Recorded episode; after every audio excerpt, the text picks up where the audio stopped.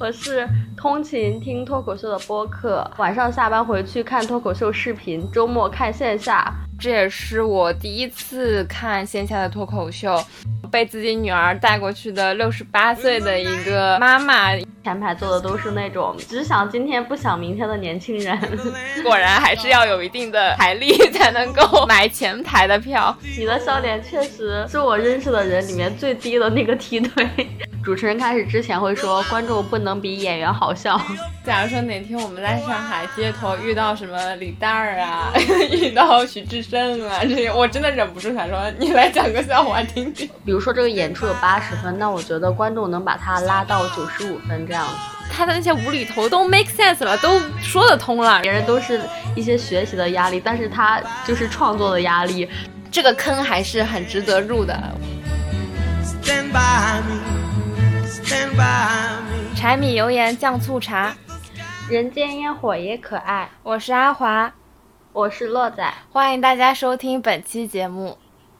我们这一期呢是采用线上录制的方式，可能我们俩的互动相比以前会有一点点尬。对对对，就是没有办法做到两个人面对面的时候说话反应那么的及时吧，因为毕竟会有这个网速的延迟。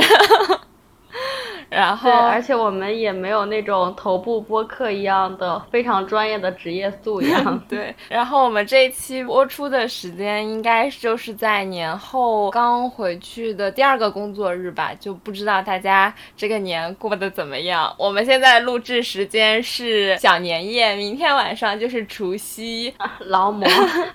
我们非常的努力。对对对，而且我感觉还是我在 push 落在。我说，嗯，不要拖到年后了吧。我说，我还说年后你陆陆续续还可以剪一剪。我觉得洛仔心里在想，我可能就没有空剪。我就说不行，我们就以往都是你 push 一下，然后我动一下，现在就是你疯狂 push 好多回，然后我象征性的抬抬手。对对对。那我们这一期的主题是脱口秀初体验，会讨论一下我们两个对于脱口秀的看法，然后讨论一下线上线下的区别。首先要讲一下，我们两个对于脱口秀的喜好程度差别非常之大。我，洛仔，我是，我是通勤听脱口秀的播客，然后晚上下班回去看脱口秀视频，周末看线下啊，我是这样的一个人设。嗯，就是刻入骨髓的呃脱口秀 DNA。像我的话，其实对脱口秀的。接触很晚吧，就其实，在认识洛仔之后，在洛仔的不断的安利之下，我 才逐渐的呃推开脱口秀大门。其实像现在很多网上很火热的那种脱口秀大会啊、吐槽大会，其实综艺这些综艺我都没有看，就。顶多就是看了一些微博上面的那种 cut，然后大家也知道，就是洛仔给我安利的第一个播客《无聊斋》，其实它也是和 脱口秀有有着密切的关联，所以说我的一点一点。主播是一个单口喜剧人，对吧？而且很搞笑的是，我发现我们两个做比喻也做的差别很大，因为我们这一期的主题是。会讲线线下嘛，然后阿华在这讲现场的魅力。我看他的案例都是讲对比演唱会、话剧、音乐剧和乐队。然后我想了一下，我对比的都是相声、小品、二人转。对对对，然后我就觉得，哇哦，阿华对于脱口秀的认知果然好不一样。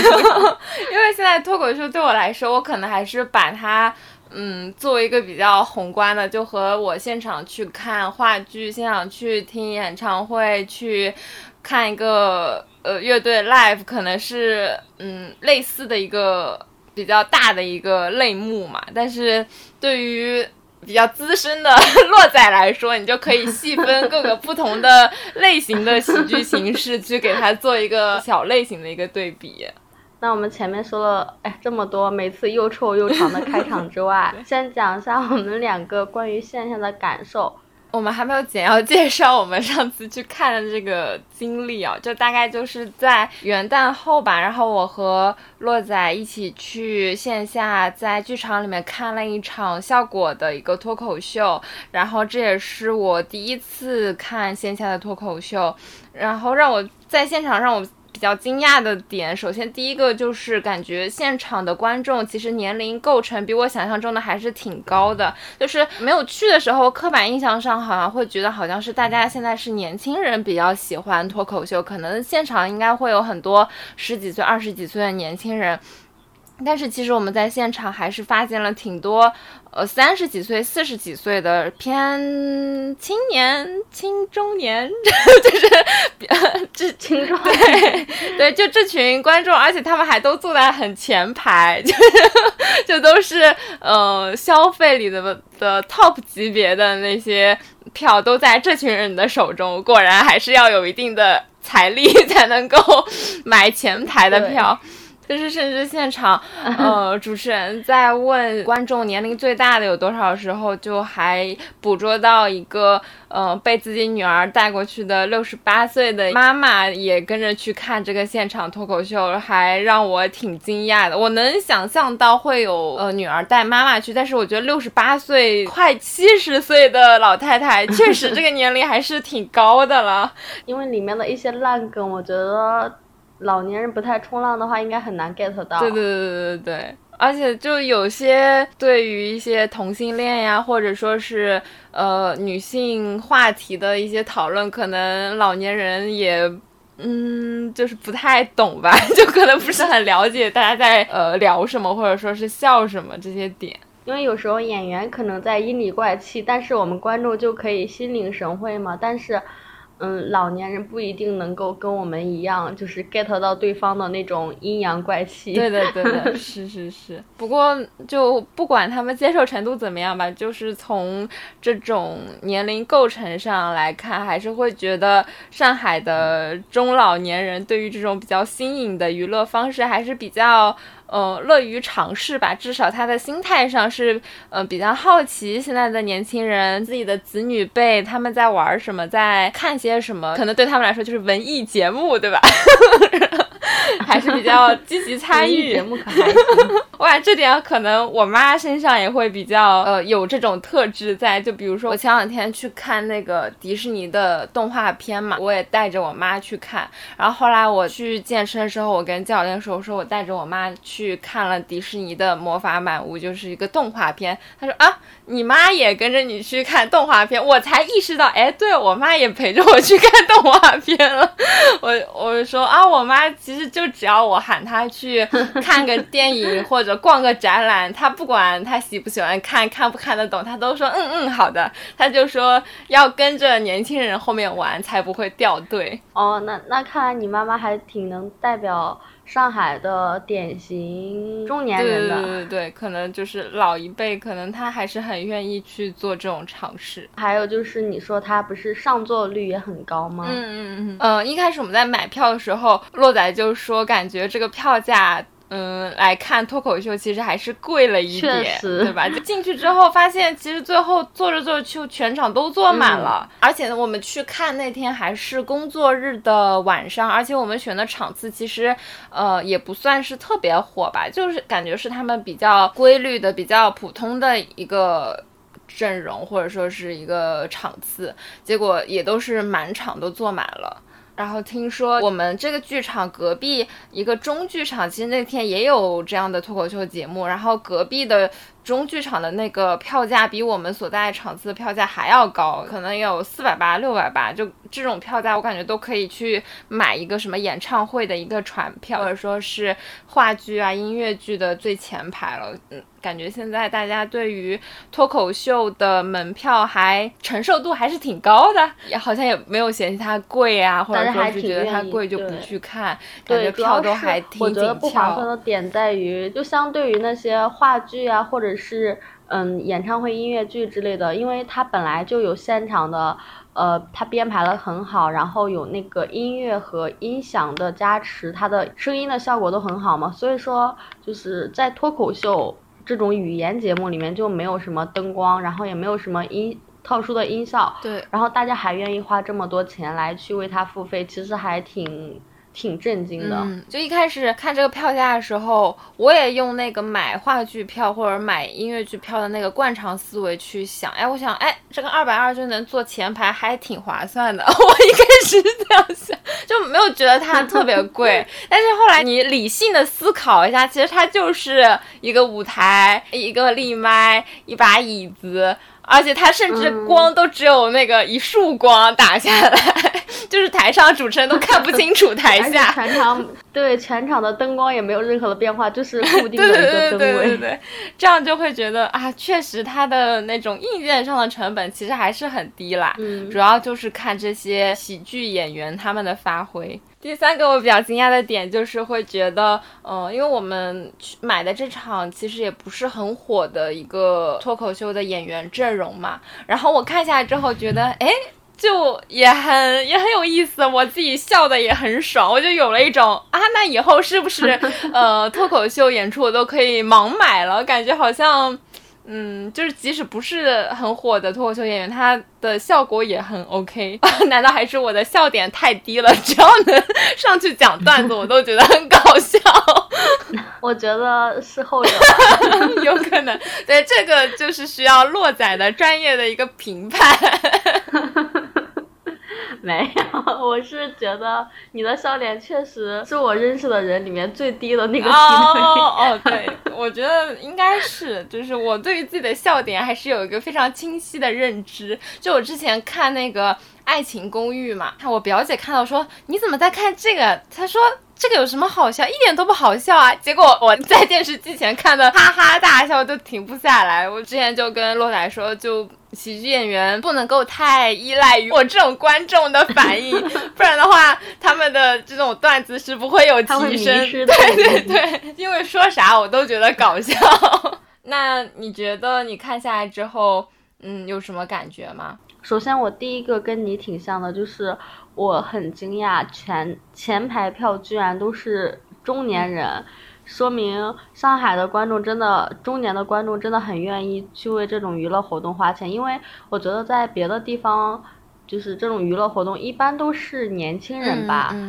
呃，就感觉中年人的可能性不是很大，而且之前会去那种带乐队表演的酒吧，然后发现前排去的也都是中年人，可见，嗯，那些酒吧前排卡座老贵了，有低消的，对，可能。就是上海的中年人很愿意花钱，对对对对对对对，一方面他们愿意去，另一方面他们有财力，好吧？对，我觉得在别的地方应该前排坐的都是那种只想今天不想明天的年轻人。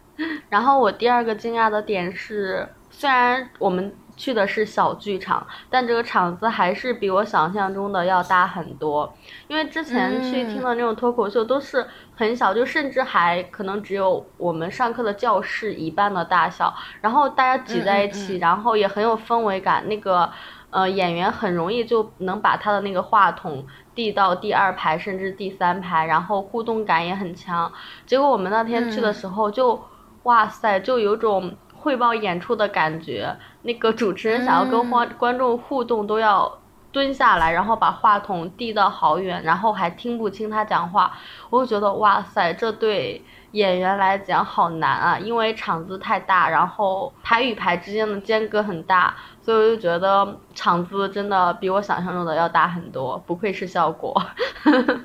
就你之前说那种形式，我有看朋友圈有人晒过嘛，因为我我也挺想去这种现场，就会觉得它有点像那种说的无聊点的话，就是那种小型导师会那种感觉，就是大家围坐在一起，对，就是大家围坐在一起，然后。就是上面呃，上面在讲段子的演员，他是可以看清楚。台下每一个人的一个反应的，就是会觉得他的关系更加紧密一点，是吧？然后不像我们那天去的那个场子，是会稍微大一点吧。然后对于演员来说，他想要调动起这个场子里的人的一个呃情绪，而且保持住这个欢乐的氛围，不要流失掉，还是挺考验演员的这个控场能力，或者说他段子的一个优良度吧。嗯。像我们之前不是一直在持之以恒的在去 抢那个白羊的那个 票，然后山羊，哦哦哦，对，山羊，我什么东西？对，山羊，山羊，对不起，谁叫他不给我们票呢？他让我们去一次，我就记住了。哦，我刚突然想到一个比喻，就是，嗯，我们看到那种小厂子跟效果这种大公司的对比，就很像是一些，比如说不太火的说唱艺人，他参加音乐节，然后对比那些顶流开万人演唱会的这种两种差距，就很像。对对对对对，除了前面两个讲的话，还有一个让我惊讶的就是来自观众的时间管理，因为我那天是下班之后就是非常快的冲去了，然后对对对嗯，在开场的前一一两分钟吧到的，嗯然后后来你告诉我，其实绝大部分人都是在开场的五分钟左右才到场的。对对对，场子大概是，比如说七点半开始的话，就是从七点十分到七点半，就是密集的来人，就是整个场子瞬间都被填满。我感觉大家应该都是下班之后，嗯，而且那天就是讲完之后，那个主持人毛东不是也下场吗？然后我看他下场的那个通道和他的感觉，就好像是跟我们观众一样，就是散场了直接走，就好像也没有什么后台复盘啊、工作人员对接一样的，就是就是走就完事对儿。对对对，对对对，拎包走人。嗯，而且他也没有什么特殊的那个演员通道，就和观众一起出去了。对，我还挺惊笑的讶的。对对对对，就是距离非常近。我我们走的时候，感觉好像还有观众去和他聊天，什么讲他的那个播客频道吗？还是什么？就反正一点架子都没有。可能也因为他没有很红吧。对对对对，确实。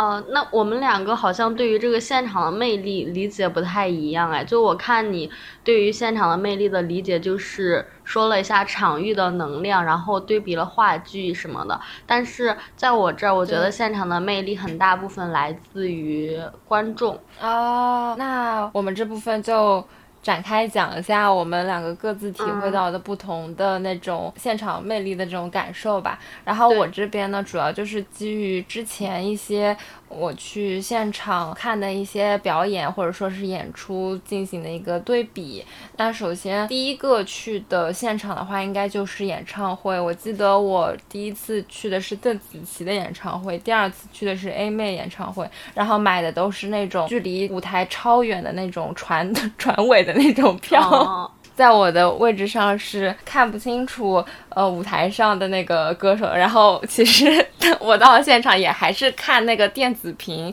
拍摄的歌手的在舞台上的表演。那我觉得，其实，在演唱会的时候，大家去演唱会感受的那种魅力比较大的一点是来源于在呃现场就是几万人齐声高歌那种氛围吧。就是我坐在船尾的时候，就很多我身边的那些观众，呃，在等的时候，大家都坐在位子上安安静静的，结果音乐一起，站起来的，然后蹦的、舞的，然后。高声呐喊的、唱歌的，就各种都有，然后就会觉得，即使我看不到那个歌手本人，但是那个现场的氛围，然后包括那个歌手现场的那个 live 的唱歌，就是整个演唱会的一个现场的这种能量，是让人很能起鸡皮疙瘩的。就是相比于自己在家听 MP 3它的差距可能就是差在这里。对，然后这个的话就是，嗯，我对演唱会的一个现场的体验。那到后来的话，可能就会接触到一些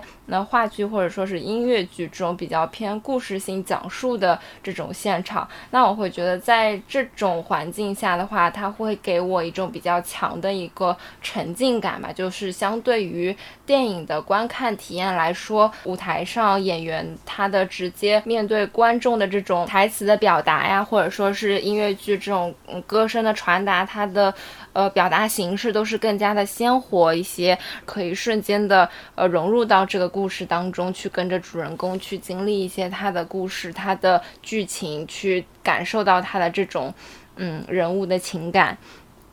然后第三个类型的话就是乐队的 live 现场，然后这个的话，呃，也是去年刚刚呃有过这样的一次新鲜的体验，然后会觉得，嗯，乐队 live 的现场就会比呃演唱会的那个场子还是会有比较大的差别。我会觉得它的区别主要是在于乐队的现场，因为它的一些呃吉他、贝斯、它的鼓点。都会开的巨响，就是声音超响，就是爸妈最讨厌的那种 音量，就是你在家里放拿捏的死死的，一次就入坑。而且在乐队 live 的现场，你就会明显的觉得那个年龄层一下子就下来了，就是确实是没有什么中年人，就那个音量吧，就是哦哦哦，我这里要说一下，顶不住。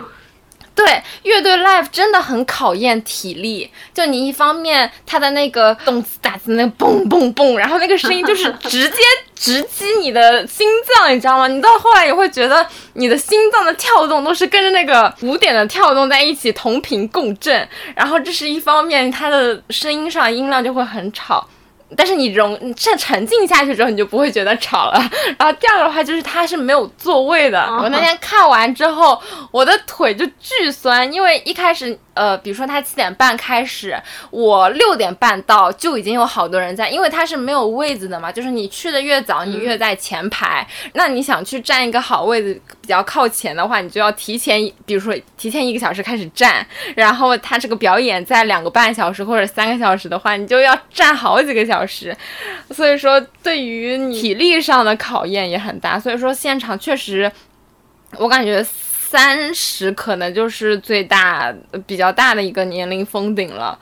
不像演唱会，大家还有座位，对吧？你唱累了，你可以坐着歇会儿。但是在 在乐队现场就不会这样。但是，嗯，他的那个氛围就真的很好。你融入到这个现场的氛围之后，就像磕了这个音乐的药一样，你就会失去理智了。你就会觉得这个音乐就是要开到这么响，真的现场会真的有种那种喝醉了酒，像嗑嗨了药那种感觉，像一场梦一样，好吧？嗯，到第四个类型的话，就是今年我们去尝试的这个脱口秀的现场嘛，然后会觉得，呃，脱口秀它的亮点更在于这种现场即兴的效果。因为你在乐队啊，在演唱会啊，在话剧啊，其实对于演员来说，就是都编好的，都排练好的，我们就是唱这几首歌，没有什么差别吧？就是你去看一次两次，可能都是这样。但是在脱口秀的话，它有很多现场即兴的东西，台上一些演员他准备的段子虽然是呃相对固定的，但是他会根据下面观众的反应的不同，会有一些不一样的水花吧。就比如说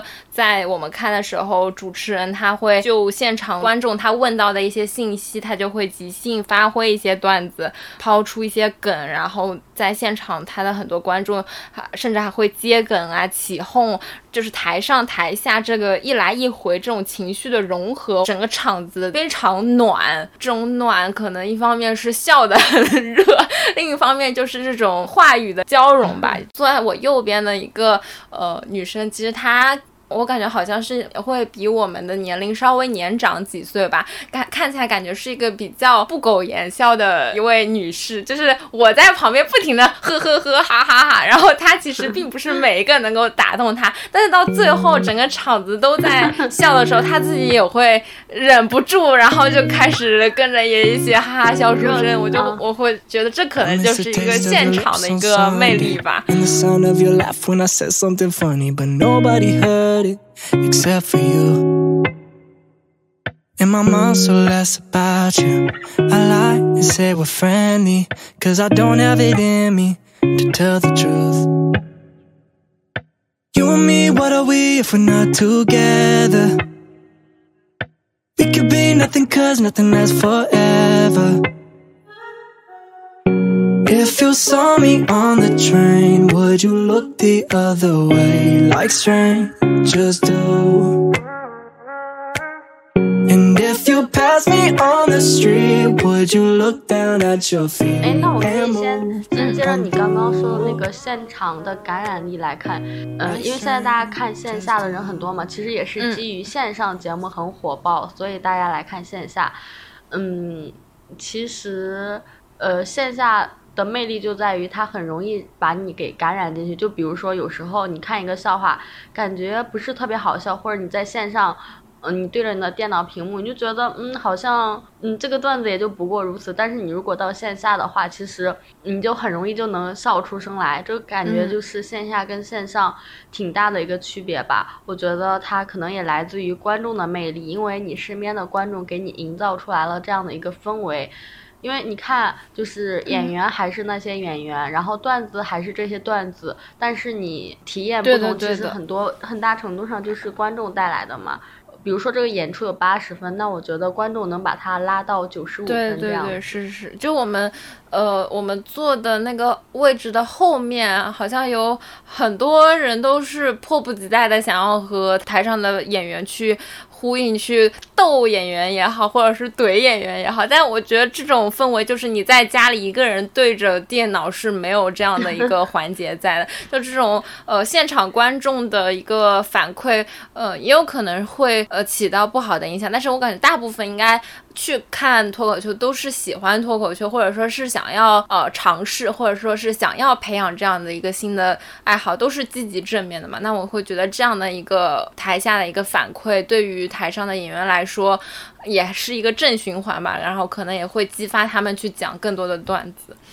对，因为来的确实都是挺喜欢脱口秀的嘛，然后大家也会对演员很包容，这就是我要讲的观众的魅力的一个点。之前有一次我们听的那个线下，可能也是一个很小的厂牌吧，然后里面。很多都是新人，然后当时有一个演员，他就讲到一半讲不下去了，就是你都能感觉到他气场越来越弱，越来越弱，然后甚甚至他没讲完，直接中途离场了。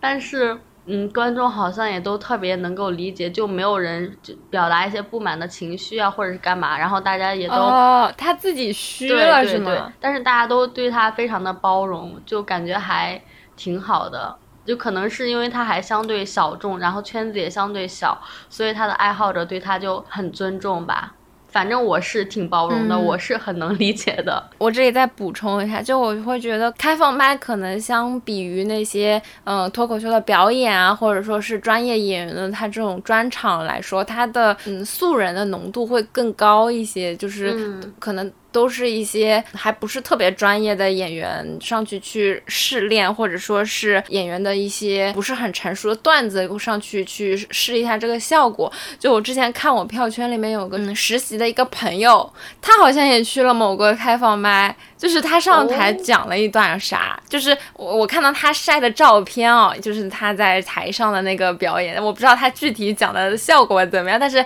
他也上台去讲了，我就会觉得哇，好厉害。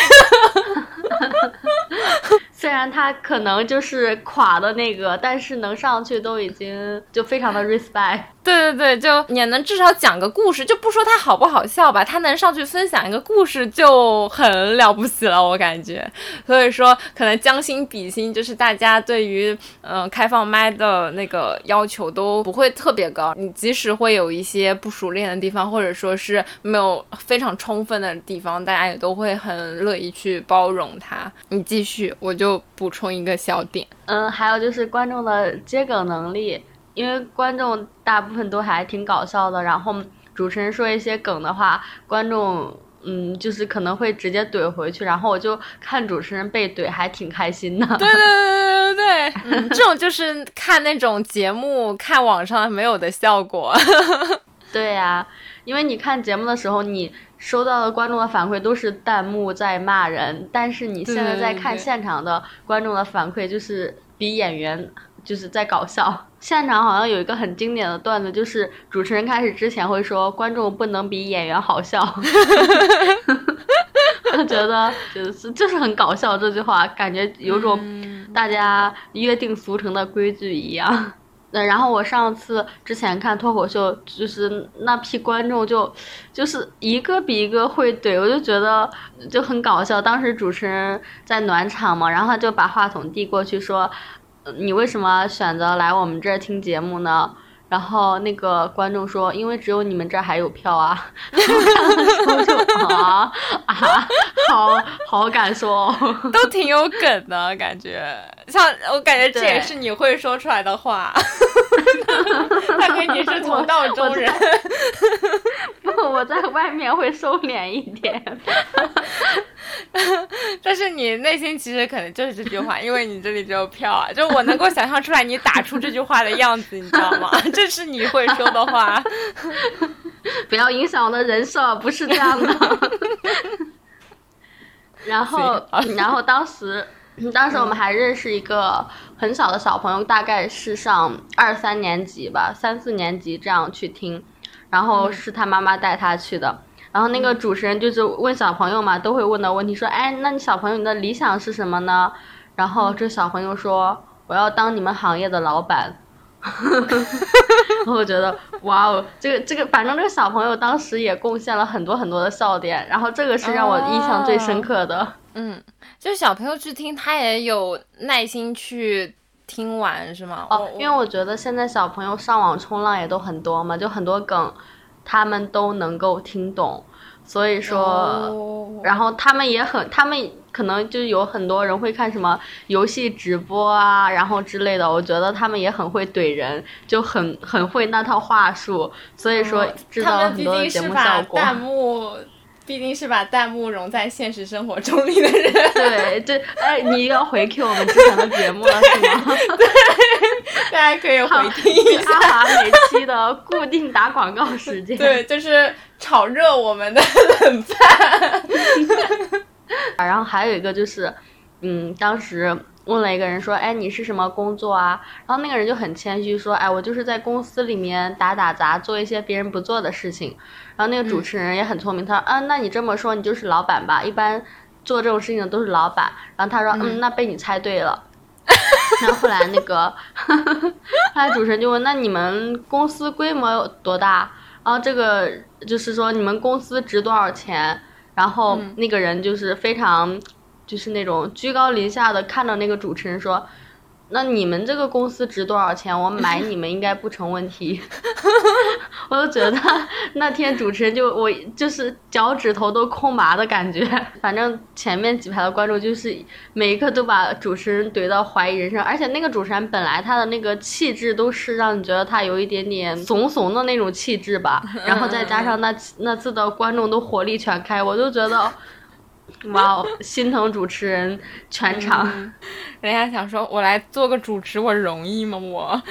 我只是来串个场，结果还要被台下的观众怼。我突然想到一个段子，就是之前汪涵在《天天向上》里面讲的，就是因为大家都知道他是一个娱乐节目的主持人，觉得他很搞笑嘛。然后他说他经常在路上会碰到别人，别人说，哎，来讲个笑话听听。我觉得啊，好不尊重主持人呐。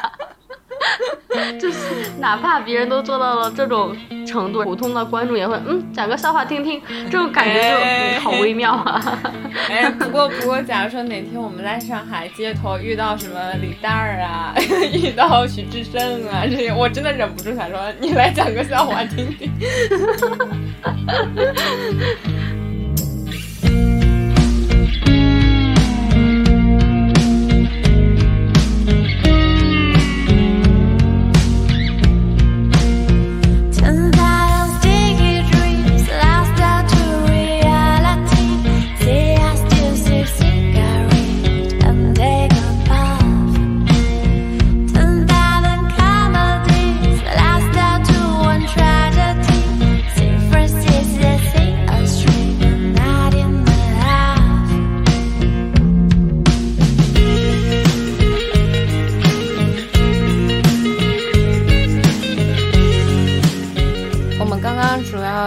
一些现场的一些氛围啊，包括现场观众的魅力。然后我觉得去看线下的脱口秀，呃，还有个魅力可能就是来自于它的这个呃脱口秀内容的话题本身嘛。然后我会觉得，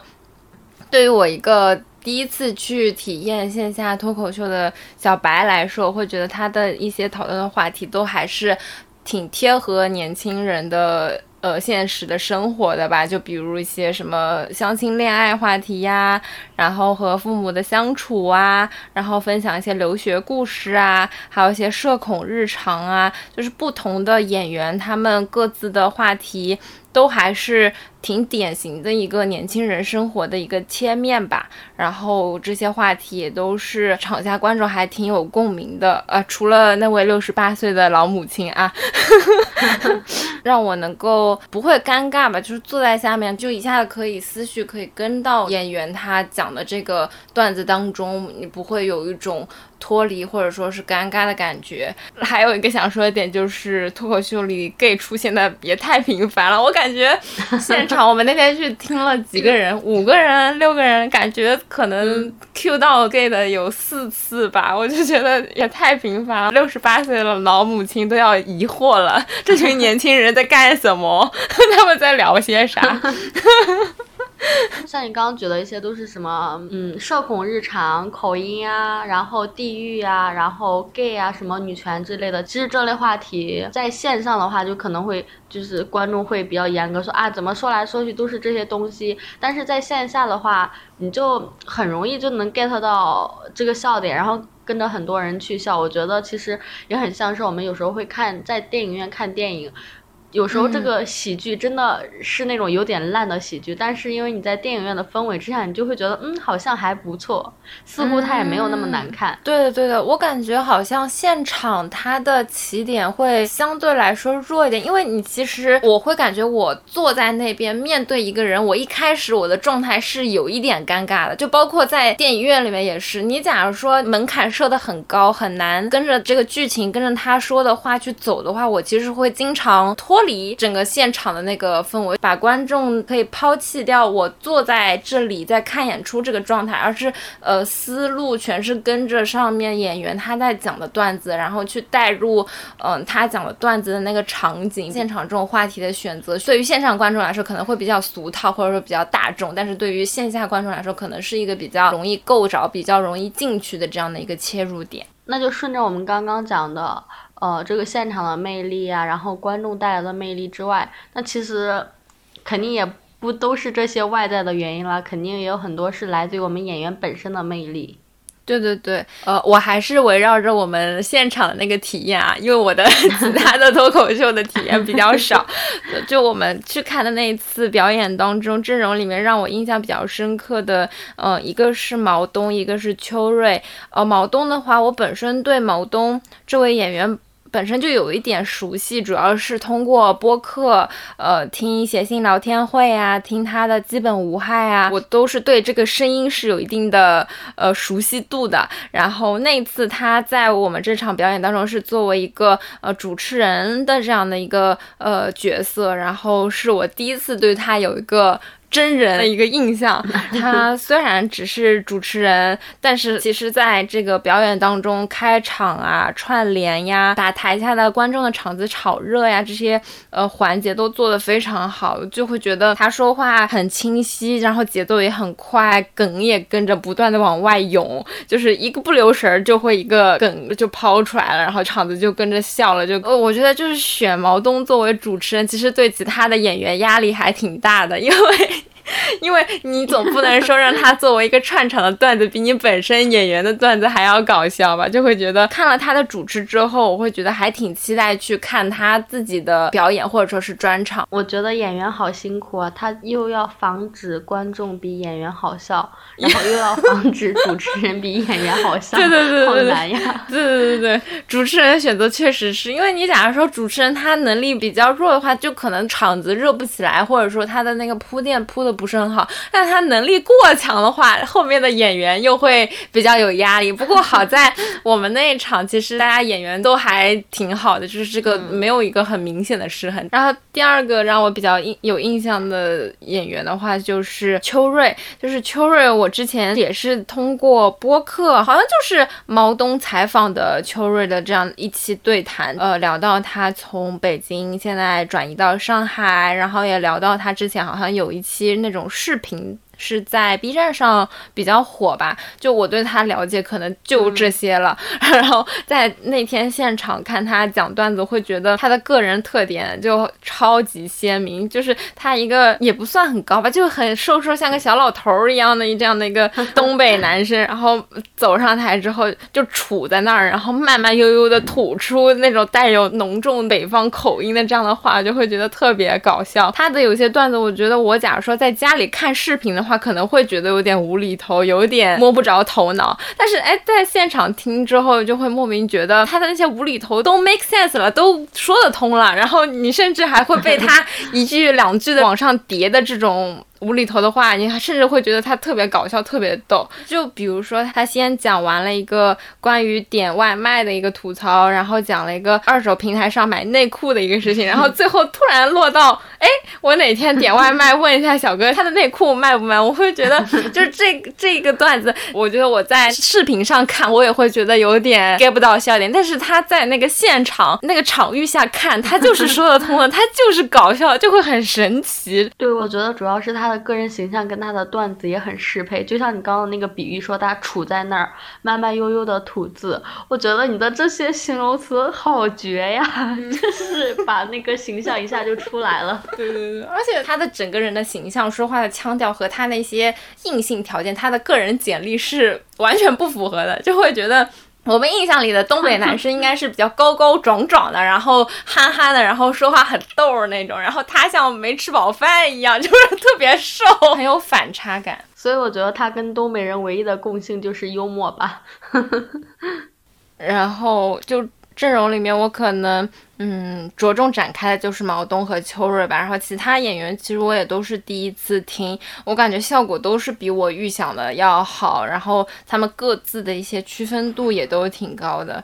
这个坑还是很值得入的，我有机会就会就会 去积极参与一下这个线下的脱口秀，支持一下新兴行业。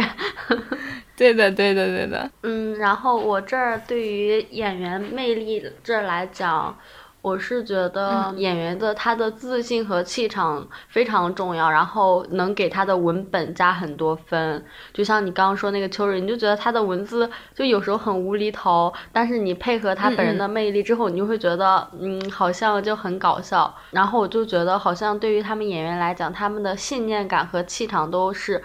最重要的，甚至有时候会大过节奏和文本本身。就像我们这次不是有一个山东的大哥，他其实段子内容也还好，但是。有那么一点点稍微的弱，好像就是因为他不够自信。嗯嗯。然后我之前听的时候，有一个女生，她的那个就完事儿的那个投票率特别高，但其实她的段子内容啊、节奏其实也没有特别特别的优越。但是就是因为她讲的那个整个过程都很放松、很自信，就有种我在跟你阐述，我在跟你讲这个事情，你笑不笑？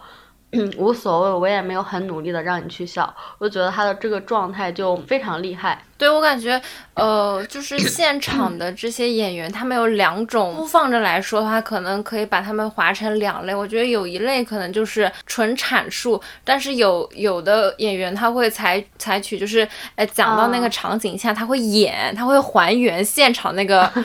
然后这个演的风险就很大，就是包括那个呃山东大哥，然后包括后面那个说长得比较帅叫张俊啊还是什么，就是他们都会有说，呃一个人。分饰两角，想要还原他现场那个反应，他这个演戏就演的，但凡有一点的不确定，但凡有一点看台下那个观众眼色那种彷徨感，你这个效果就会瞬间冷掉。就是现场去还原的这样的一个设置，风险还挺大的，就相对于那种就是一直纯说、纯阐述、纯调侃的这个类型来讲。I'll be the light. To guide you. Find out what we're made of when we are called to help our friends in need. You can count on me like one, two, three, I'll be there. And I know when I need it, I can count on. 就我们刚刚说的都是我们那天现场看到的，嗯嗯，脱口秀演员嘛。但其实很多人了解脱口秀演员也都是通过线上的节目，像大家知道很多很红的孟川啊、徐志胜啊、何广智啊这种，我发现，因因为我看他们的一些周边节目很多，然后也会在网上看一些讨论之类的，我就觉得到了优秀的编剧们他们。到了洛仔开始调动他充分的这个 脱口秀的底蕴，就是对对脱口秀宝库里面既有的综艺，又有播客，又有线下，瞬间我们这个纵深感出来了。好，继续，就是发现很多优秀的编剧们，原来他们很早就已经展露喜剧的天分了。嗯，比如说孟川也是。很大家很喜欢的一个脱口秀演员嘛，他之前在采访里面说，他上学的时候就是就都很搞笑，比如说他们全班人会一起模仿春晚的段子，因为以前春晚的段子很火。大家都会看很多次嘛。他说，就呃开学之后，然后大家就开始对那个段子，然后什么宫廷玉液酒一百八一杯，就大家把这个段 小品，就每个人接话从头演到尾，我就觉得哇塞，好厉害呀！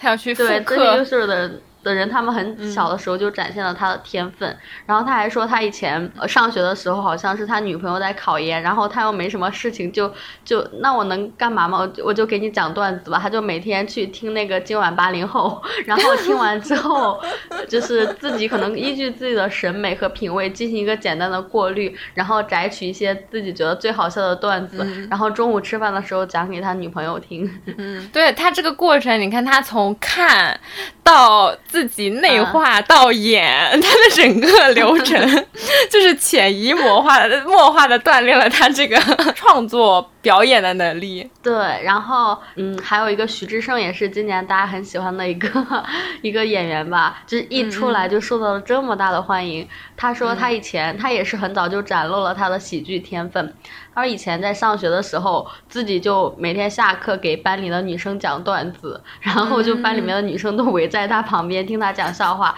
他说那个时候，那个时候别人都是一些学习的压力，但是他就是创作的压力，就很担心自己的这个创作的速度跟不上是班里面女生的需求。嗯，毕竟创作搞笑段子才是他的桃花的这样的一个来源，对吧？对。是的，那提到这些脱口秀演员里里面，那肯定不得不提的就是李诞，脱口秀掌门人吗？还是什么脱口秀开门人？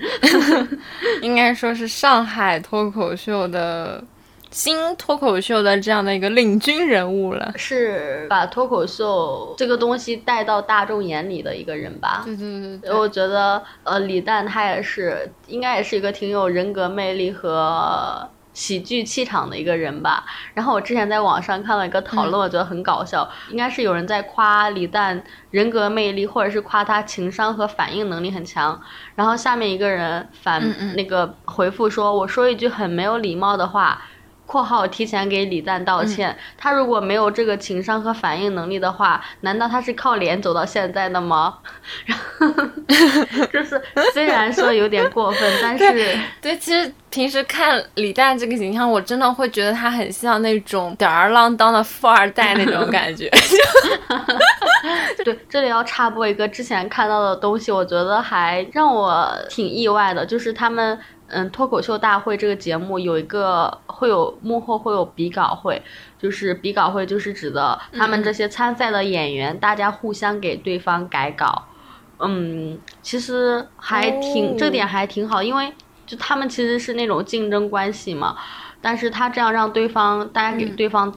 改稿，其实，在很大程度上促进了他这个行业的良性竞争。然后，据说这个事情其实就是在李诞的坚持下做成的。哦，就是首先大家给对方可能改稿，然后如果给对方改出一个什么样的梗，可能还会给奖金，你改出来一个梗，给你多少多少钱这样子。我觉得对于一个新兴行业来讲，这种良性的竞争和一群人往前走的这种氛围还挺重要的。对的，对的，感觉，呃，可能对于脱口秀或者说是单口喜剧来说，这样的一个新兴产业，与其是内部的小的个体的，呃，那种追名逐利，还不如说大家拧成一股绳，去把整个产业先做起来。我就觉得，就是之前会觉得好像北京的单立人和上海的效果，貌似好像是对立或者说是竞争对手的两个竞品公司嘛。但是现在我感觉他们好像也经常会做一些呃综艺节目里面大家一起去合作，就是互利共赢。这种感觉就是先不要争哪家是呃 top one 了，先把整个市场做起来，才是有利于整个产业去发展的。会觉得还是挺有战略眼光，还是怎么说？就是嗯，格局对对，格局打开。对对对对。我突然想到一一句好鸡汤的话呀，是之前的考研机构的 slogan 什么什么，就是他说一个人走得快，一群人走得远。哦，你很鸡汤，但是好像又很合适。对对对，确实确实，因为毕竟这一年，感觉二零二一年整个脱口秀一下子火了起来。就我感觉，其实之前吐槽大会、脱口秀大会，其实也一直一一季两季在做，但是好像可能也是基于之前的这些呃综艺的一个沉淀和积累，然后呃，二零二一年一下子整个产业就做起来了。你有这种感觉吗？有的，有的。特别是我在看了那个。一年一度喜剧大赛之后，又会对这种喜剧形式有不同的了解，然后包括包括在那个节目里面，就是我刚刚说单立人和效果啊，其实两边感觉大家也都很支持这样的一个合作的项目，就会觉得整个氛围也很好，然后大家创作热情也很高，然后表现形式也很多，就会觉得哇，真是一片蓝海。对，包括你刚刚说那个比稿会，我之前好像听他们播客里面，就是有讲到，就上海的这种呃脱口秀演员，他们好像经常就会在那个山羊对面的什么酒吧，还是山羊那边的酒吧里面，就会经常在那边，呃，先是在山羊上面练，然后练完之后互相讨论啊什么的，就是嗯，之前他们会说上海的这个脱口秀演员之间的氛围特别好，可能也是有你刚刚说这个，就是大家。嗯，比稿啊，或者说是良性竞争的这样的一个氛围，就是之前或者说可能北京的脱口秀演员更加各更更加单打独斗。对对对，是的，是的。但是在上海，它的可能以效果为中心的这样的一个嗯良性的一个竞争合作的这个氛围下，大家创作会更加融洽一些。这一部分好像是我之前说的那个，就是毛东和秋瑞的那个采访当中。听到的，但是呃，那一期秋瑞说他感觉在北京更有 family 的，更有家庭的感觉，到上海来更孤独，就是可能个体之间也有这种差异感。然后我想到之前看过。也是在脱口秀里面听到的一个段子，就是这个演员他被社区请来去给上海那种社区的老人讲脱口秀，我觉得哇，不愧是上海，然后果然对这种新奇的东西如此包容。然后像大家知道最早期的脱口秀节目，什么今晚八零后啊、金星啊、金星秀啊，这种都是东方卫视的节目吧？对的，对的，对的，我印象里。最早可能是那个周立波，虽然后来这个人糊掉了，但是他一开始就是 周立波那种海派脱口秀，好像他的那个节目是叫，就是他经常会用沪语讲一些那种搞笑段子，然后自己人也打扮的非常的上海。后来的话是今晚八零后是王自健，对吧？就是他可能更加偏年轻人一点。对，然后周立波的话，因为他说的都是上海话沪语嘛，然后有一些都会讲一些很那种洋泾浜，就可能要呃上海稍微老一辈的人也也能听懂的那种，所以说呃周立波他的受众群体可能会偏年纪大一些，然后到那个王自健的话，因为他本身也是一个普通话讲段子，然后他的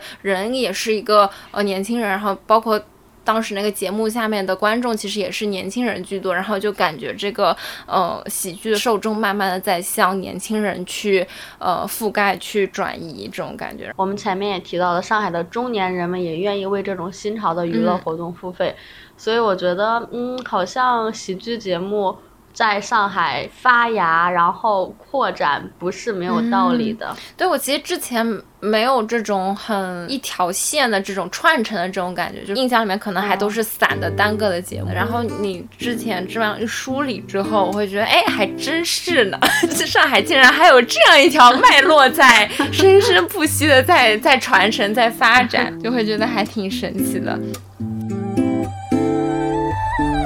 Hola chica, you got that fuego, fuego, and you know I need ya.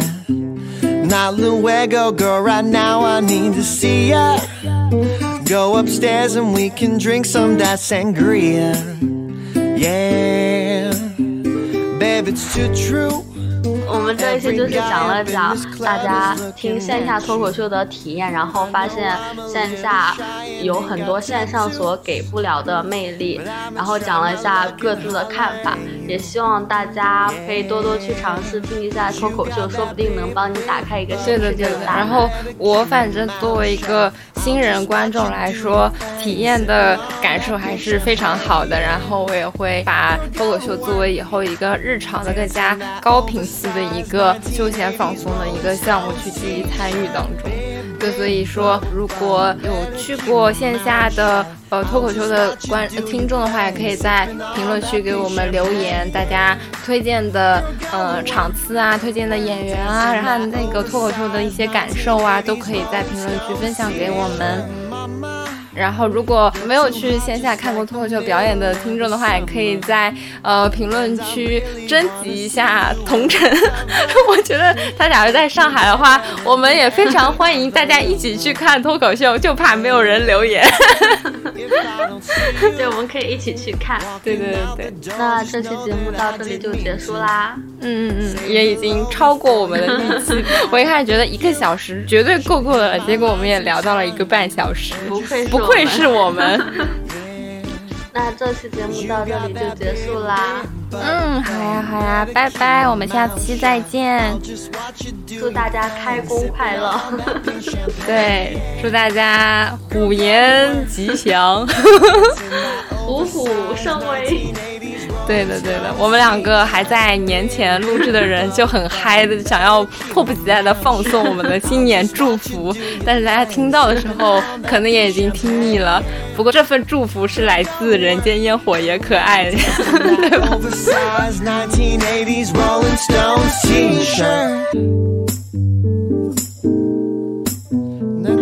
大家在小宇宙、喜马拉雅、苹果播客、荔枝、蜻蜓、网易云、QQ 音乐、微信听书小程序等泛用型播客平台订阅《人间烟火也可爱》。呃，那个结尾是在哪个文档？就在十二发布，专业一点，阿华同学。因为之前每次我们在一起，我都直接蹭你的屏幕，你知道吗？然后现在蹭不到屏幕了，就要自己找，就会非常的局促。有任何建议或选题，欢迎投稿给我们，可以添加微信可爱 FM 幺幺幺七，或发送至邮箱。人间烟火也可爱的首字母小写加上幺幺幺七 at 幺二六点 com。